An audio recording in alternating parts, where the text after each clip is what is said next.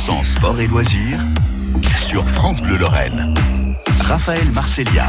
Le 8 avril 2021, John Horn rejoint Lukla au Népal, village himalayen connu notamment pour son aéroport considéré comme le plus dangereux au monde. C'est vrai que c'est à 2900 mètres d'altitude. Ça a été euh, conçu par le premier alpiniste à avoir gravi l'Everest le 29 mai 1953, Sir Edmund Hillary. Donc on en est là et pour aller jusqu'au camp de base, eh ben, il y a des villages à traverser. Tout au long de ce parcours, John Horn, euh, pour arriver au camp de base, vous mangez quoi pendant cette période? Est-ce que vous vous mettez déjà en condition pour cette ascension? Non, pendant alors euh, pendant le, trek d'approche, euh, on mange très très bien d'ailleurs parce que on va effectivement de lodge en lodge.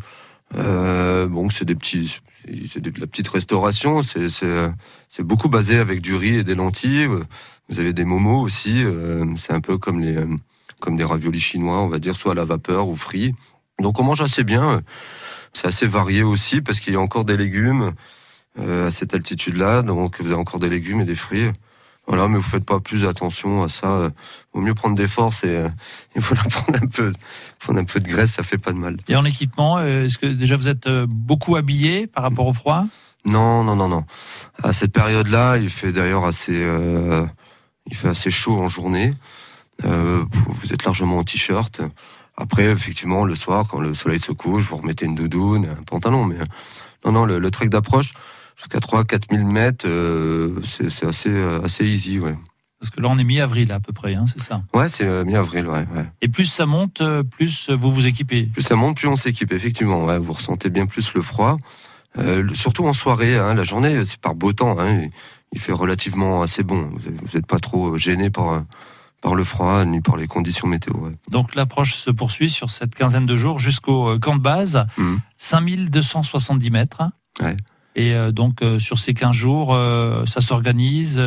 dans quel état d'esprit on est? Ah bah on est pressé d'arriver au camp de base, c'est sûr, parce que c'est mythique.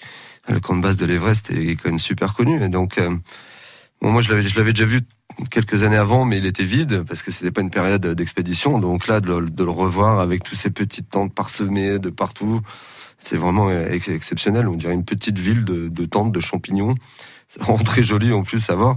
Et puis voilà, c'est rempli d'histoire. Euh, euh, c'est quand même voilà un lieu mythique voilà à voir et à faire. Il y a beaucoup de tentes? Il y a beaucoup de tentes, ouais, ouais. Il y a énormément de tentes. Il euh, faut s'imaginer qu'il y a quand même des, des, agences du monde entier. Euh, cette année, il y avait, je crois que c'était un record pour le nombre d'inscrits. On était 400, pas dire de bêtises, mais 407 ou 408 inscrits. Donc, il faut imaginer qu'avec ces, toutes ces personnes-là, il y a tout un staff, il y a des Sherpas. Donc, vous êtes à peu près euh, entre 1000 et 1500 personnes euh, sur ce, sur ce, sur ce camp de base, qui est quand même très étendu. Le glacier est énorme, hein, il est immense.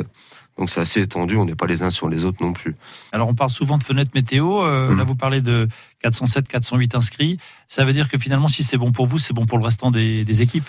Alors pas vraiment parce que tout le monde a... Oui, oui, vu comme ça, mais euh, tout le monde n'arrive pas en même temps au camp de base, donc tout le monde n'a pas son acclimatation euh, au même moment. Donc, ce qui va permettre aussi, euh, s'il y a plusieurs fenêtres météo, de, de diviser un peu les, les voilà les, les, les, groupes qui vont monter, ce qui évite d'avoir trop de monde. En tout cas, cette année, ça s'est bien passé. Il n'y a pas eu de bouchon comme on a pu voir il y a deux trois ans, effectivement. John Horn nous accompagne, ce messin, couvreur de métier qui accomplit le doublé Everest-Lhotse. Prochain et dernier arrêt de cette journée dans un instant.